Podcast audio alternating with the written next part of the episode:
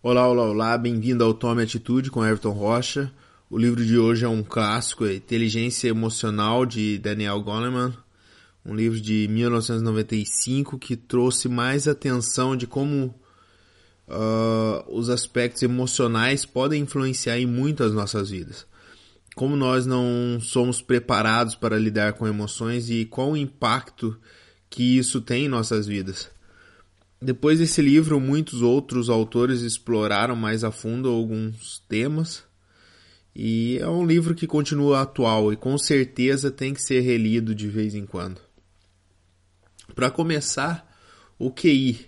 O QI é considerado uma coisa que já se nasce e não se pode fazer nada com relação a isso. Mas o que poderíamos fazer para uma criança se sentir melhor na vida? Quando comparamos dados de pessoas com alto QI e outras com QI normal, ou que ambas estão tendo sucesso na vida, observamos que o que chamamos de inteligência emocional tem uma importância muito grande. As habilidades que incluem autocontrole, zelo e persistência, a capacidade de se motivar, a empatia, são habilidades que, que nós podemos aprender e ensinar e isso aumenta significativamente a nossa chance na vida.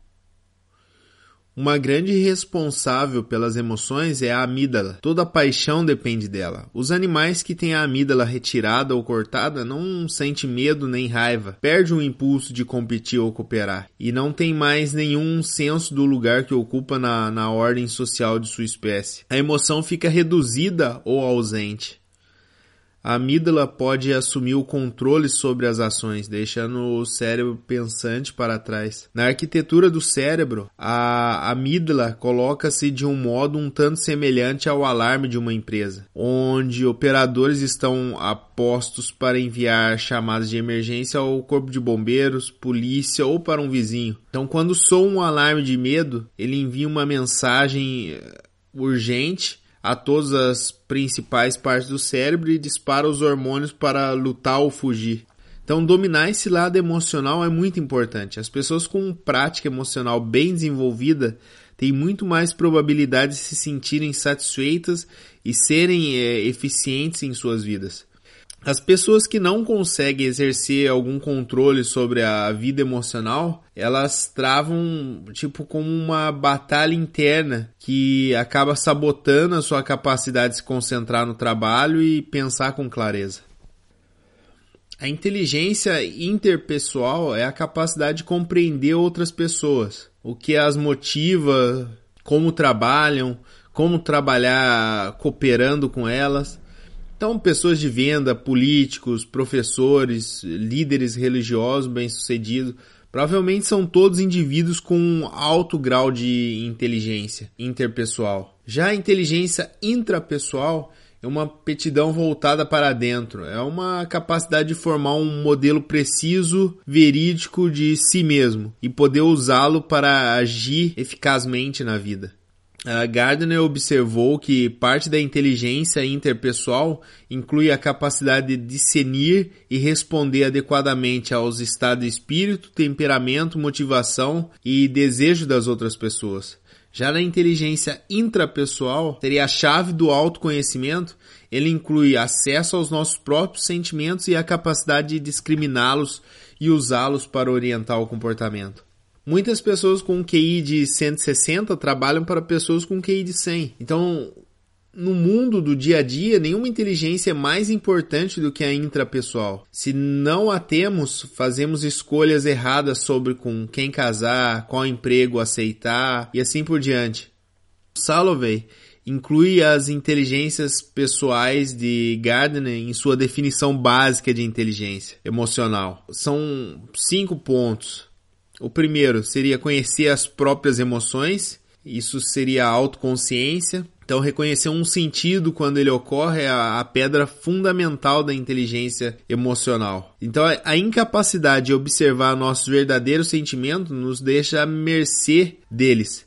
Então, as pessoas de maior certeza sobre os próprios sentimentos são melhores pilotos de suas vidas, tendo um sentido mais preciso de como se sente em relação a decisões pessoais, desde com quem se casar até qual emprego aceitar. O segundo ponto seria como lidar com as emoções. Lidar com sentimentos para que sejam apropriados é uma aptidão que se desenvolve na autoconsciência. Então as pessoas fracas nessa aptidão vivem constantemente uh, combatendo sentimentos de desespero, enquanto as pessoas melhores nessas habilidades se recuperam com muito mais rapidez dos uh, reveses e perturbações da vida.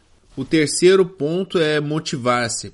Pôr as emoções a serviço de uma meta é essencial para uh, prestar atenção, para automotivação e criatividade. Então, o autocontrole emocional de adiar a satisfação e reprimir a impulsividade está por trás de todo tipo de realização. É a capacidade de entrar em estado de fluxo que possibilita desempenhos excepcionais. As pessoas que têm essa capacidade tendem a ter a mais alta produtividade e eficácia em qualquer atividade que empreendem. Ponto 4 seria conhecer as emoções dos outros. A empatia, outra capacidade que se desenvolve na autoconsciência emocional, é a aptidão pessoal fundamental. Então, as pessoas empáticas são mais sintonizadas com sutis sinais sociais que indicam que os outros precisam ou que os outros querem.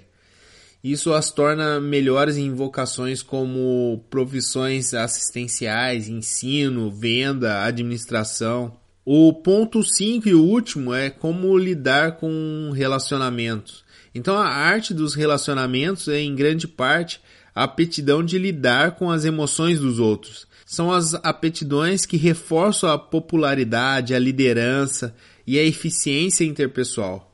As pessoas excelentes nessas aptidões se dão bem em qualquer coisa que dependa de interagir tranquilamente com os outros. Essas pessoas são realmente estrelas, uh, estrelas sociais.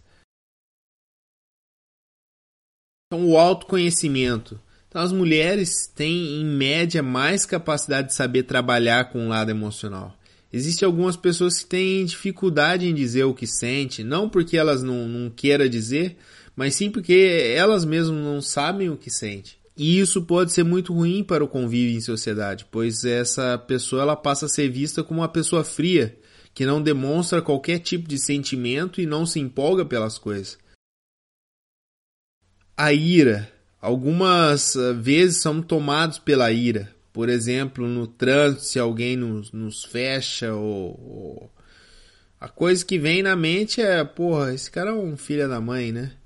Então tá querendo, o cara tá querendo provocar um acidente ou qualquer coisa do tipo. Mas dificilmente pensamos que o motorista da frente teve um bom motivo para fazer o que ele fez, ou que simplesmente não me viu. Então Benjamin Franklin disse algo bem interessante sobre a ira. A ira jamais é sem motivo, embora raramente tenha um bom motivo. Então, ao contrário da tristeza, a ira energiza, até mesmo exalta, é como se fosse incontrolável, que não devesse ser controlada. Tem que dar vazão a uma catarse que faz bem. Então, quanto mais remoemos sobre o que nos deixou irados, mais bons motivos ou justificativas podemos inventar para estar irados. Isso alimenta a, a chama da, da ira. Mas uma visão diferente das coisas acaba acabando com esse sentimento. Então, em níveis mais moderados, a, a ira pode até ser boa. O problema é que quando a ira aumenta muito, ela atrapalha o trabalho cognitivo. Então, quando você entra num estado de ira, tenta baixar a adrenalina, pense em coisas boas, tente sair do ambiente onde as pessoas com que você está tendo problema estão. Então, faça uma outra atividade que não alimente a ira e que te traga bons sentimentos. Ansiedade. A mente perturbada gira em um interminável círculo, simplesmente pensando em situações que podem dar errado no futuro. Então, quando o medo dispara o cérebro emocional, parte da ansiedade resultante fixa a atenção na ameaça direta, então forçando a mente a obcecar-se em como tratá-la e acaba ignorando tudo as preocupações acabam virando eternas e jamais se aproximam de uma solução positiva. Uma forma de lidar com esses sentimentos é tentar identificar eles no início e tentar relaxar. Mas relaxar apenas não basta. É necessário também contestar ativamente os pensamentos preocupantes. Sem isso, a, a espiral de preocupação continuar, vai, vai continuar voltando. Assim, o próximo passo é assumir uma posição crítica em relação às suas suposições. Então, é muito provável que o fato temido realmente ocorra?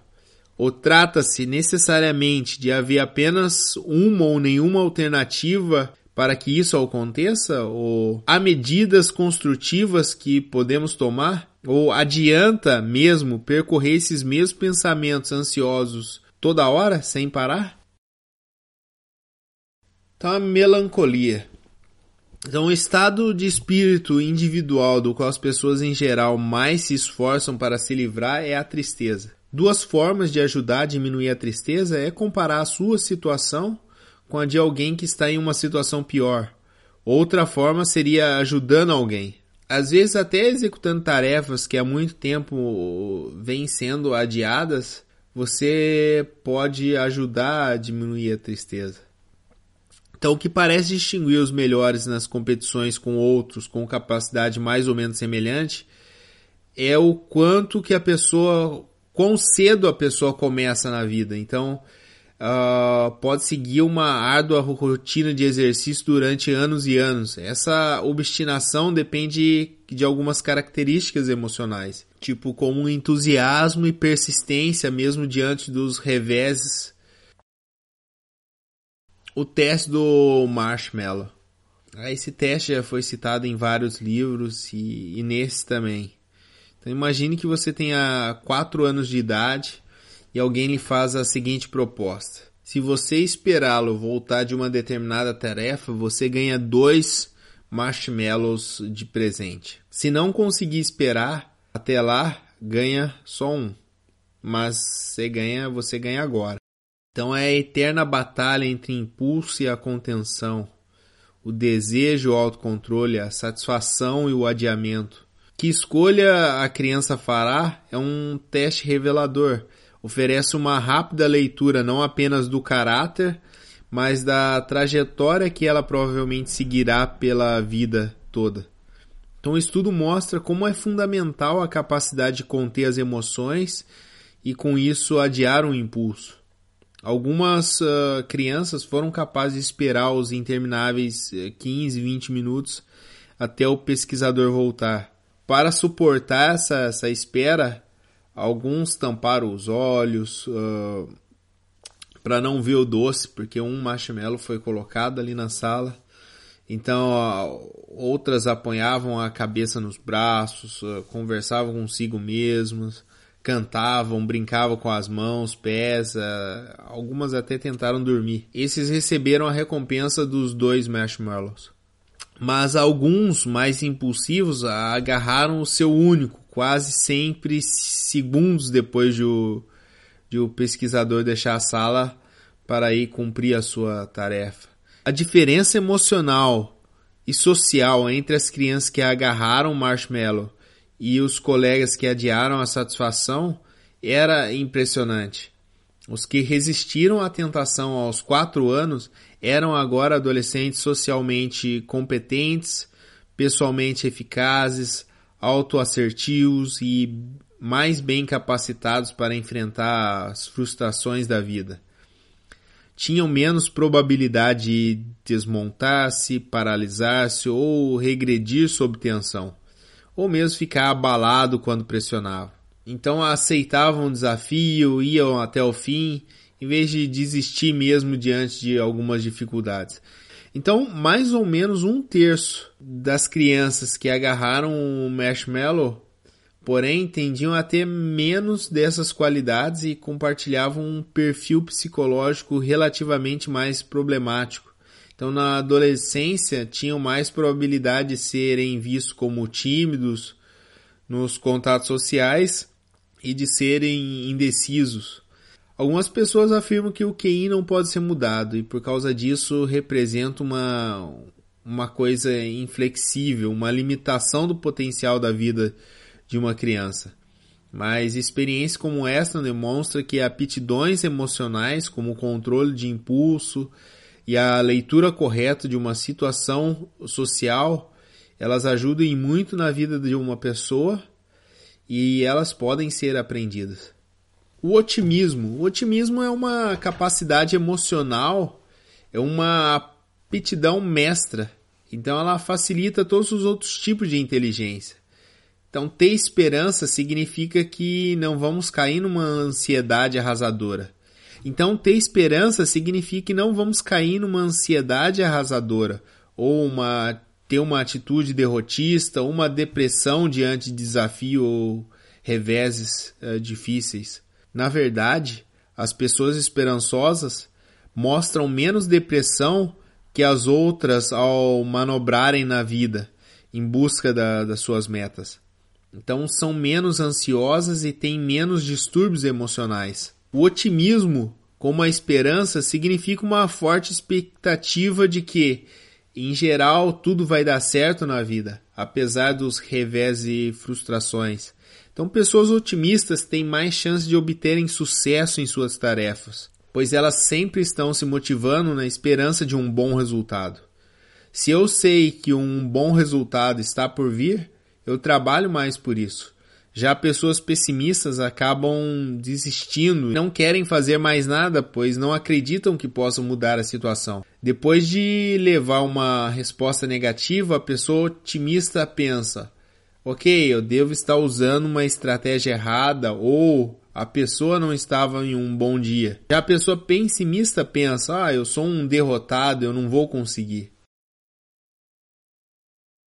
O estado de fluxo, uma outra capacidade, uma outra qualidade que pode ser aprendida e que já foi bem explorada em outros livros, é a capacidade de se entrar em fluxo, em estado de fluxo. Então é a inteligência emocional no ponto mais alto. O fluxo representa aqui a talvez a, a última palavra na canalização das emoções a serviço do desempenho e aprendizado. No fluxo, as emoções são não são apenas contidas e dirigidas, mas positivas, energizadas e alinhadas em uma com uma tarefa imediata é o estado depois do foco, quando a pessoa tem o prazer no que ela está fazendo e não quer ser interrompida nem mesmo para comer. Empatia. Então, a capacidade de saber como o outro se sente entra em jogo numa vasta gama de áreas na vida, desde venda, administração, namoro, paternidade, piedade, ação política. A ausência de empatia é também reveladora vê-se sua falta em criminosos psicopatas, estupradores e molestadores de crianças. Então, contato social é uma habilidade muito importante no dia a dia. Existem coisas que podem ser aprendidas e que podem ajudar muito no contato com outras pessoas. Por exemplo, como falar diretamente com as pessoas ao iniciar um contato social. Então, não apenas esperar pelo que o outro alimente uma conversa, não ficar dizendo somente sim ou não, procurar desenvolver o assunto, né? Demonstrar gratidão, dar preferência para uma pessoa quando está atravessando uma porta, agradecer os outros, dizer obrigado. Então tudo isso é muito importante né, nessa competência emocional. Então todos nós conhecemos também pessoas que com uma irritante falta de graça social tipo pessoas que parecem não saber quando encerrar uma conversa ou um telefonema e continua falando, ignorando todos os sinais e insinuações para se despedir. Existem também aquelas pessoas que não têm noção do espaço social e chegam muito perto quando falam. Uh, pessoas que usam de forma errada a linguagem corporal, por exemplo, não olhando nos olhos quando estão conversando. Quando crianças têm dificuldades de se expressar verbalmente, as pessoas supõem que elas não são muito inteligentes. Mas quando as crianças têm dificuldade nas regras não verbais, as pessoas as veem como estranha, se as evitam. Não saber interpretar essas emoções nos outros é, torna muito difícil o convívio social. Os dois pecados capitais que quase sempre levam à rejeição são tentar tomar a dianteira cedo demais e não entrar em sincronia com o grupo.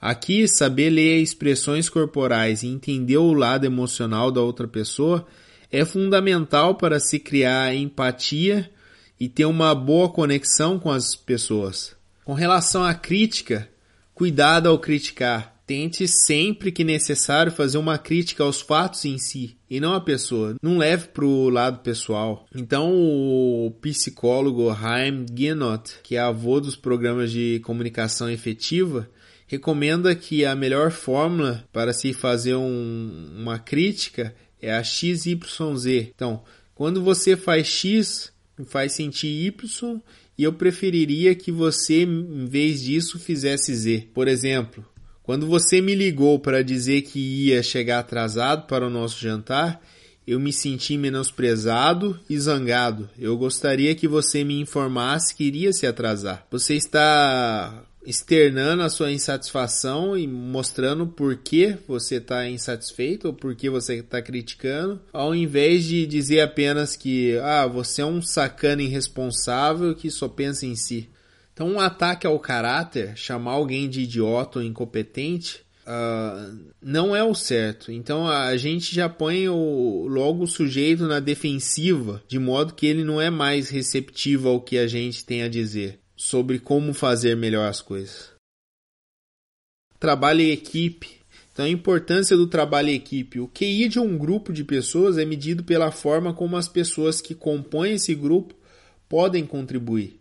Por isso, empatia e harmonia são coisas muito importantes para fazer um grupo render todo o seu potencial. Então, saber liderar na formação do, de consenso, ver as coisas da perspectiva de outra, e promover a cooperação, evitar conflito. Além das aptidões sociais, outro tipo de habilidade fundamental é tomar iniciativa, então ser automotivado o suficiente para assumir responsabilidade acima e além da sua função declarada. E auto-administrar-se no sentido de regular bem o seu tempo, os seus compromissos de trabalho. Todas essas aptidões são aspectos da inteligência emocional. Sobre a relação entre estado emocional e saúde, existem várias pesquisas que mostram que o fator emocional pode ter uma influência maior na saúde do que os fatores de risco como álcool e fumo. Pensamento positivo ajuda não somente no trabalho, mas também quando enfrentamos doenças graves. Então, a esperança nos dá mais força. Ter com quem contar, ter um suporte emocional também ajuda nas horas mais difíceis da vida. Então, pessoas que estão sob pressão ou estresse também têm um sistema imunológico mais comprometido. Por isso, ter o suporte emocional de outras pessoas nos ajuda a passar por dificuldades com mais facilidade. Ajudar as pessoas a lidar melhor com seus sentimentos perturbadores, como ira, ansiedade, depressão, pessimismo, solidão, é uma forma de prevenir doenças. Muitos pacientes podem beneficiar-se muito quando suas necessidades psicológicas são cuidadas juntamente com suas uh, necessidades médicas. O caráter. O princípio fundamental do caráter é a autodisciplina, a vida virtuosa, como têm observado os filósofos desde Aristóteles se baseia no autocontrole. É a capacidade de se motivar-se, de orientar-se, fazer no seja no fazer um dever de casa, concluir um trabalho ou levantar-se pela manhã. E como vimos, a capacidade de adiar a satisfação e controlar e canalizar nosso impulso para agir é uma aptidão emocional básica, que em outros tempos se chamava força de vontade. Então precisamos estar no controle de nós mesmos, nossos apetites, nossas paixões para agir direto com, com os outros. Uma regra rápida e simples. A mente emocional é mais rápida que a mente racional. Então ela salta em ação sem parar um momento sequer para pensar no que está fazendo. A sua rapidez ela exclui a reflexão deliberada, analítica, que é a característica da mente pensante. Então, na evolução, essa rapidez com a máxima probabilidade girava em torno de um da mais básica decisão, do que prestar atenção ficar vigiante para enfrentar um outro animal, tomar uma decisão em fração de segundos, ou eu como isso ou isso me come. Então, os organismos que precisavam parar muito tempo para pensar nessas respostas não tinham probabilidade de sobrevivência para passar adiante seus genes de ação mais lenta. Então, quando for reagir a um estímulo, pense primeiramente se aquilo é realmente o que seu lado emocional está dizendo. Se está sentindo medo, tente entender o porquê e se, é, se isso realmente faz sentido. Eu, eu acabei entrando em mais detalhes uh, sobre isso no meu último podcast, que foi Rápido e Devagar. Retrata exatamente isso as duas mentes, sistema 1 e 2, o sistema rápido e o sistema lento, pensante. Então, isso foi uma resenha dos pontos que achei mais interessantes nesse livro. E se você quiser sempre ouvir resumos ou resenhas de livro, você pode assinar meu podcast no iTunes ou em algum agregador Android. Se puder, avalie meu podcast, manda sua mensagem e visite meu site tomaatitude.com.br. Muito obrigado e até a próxima.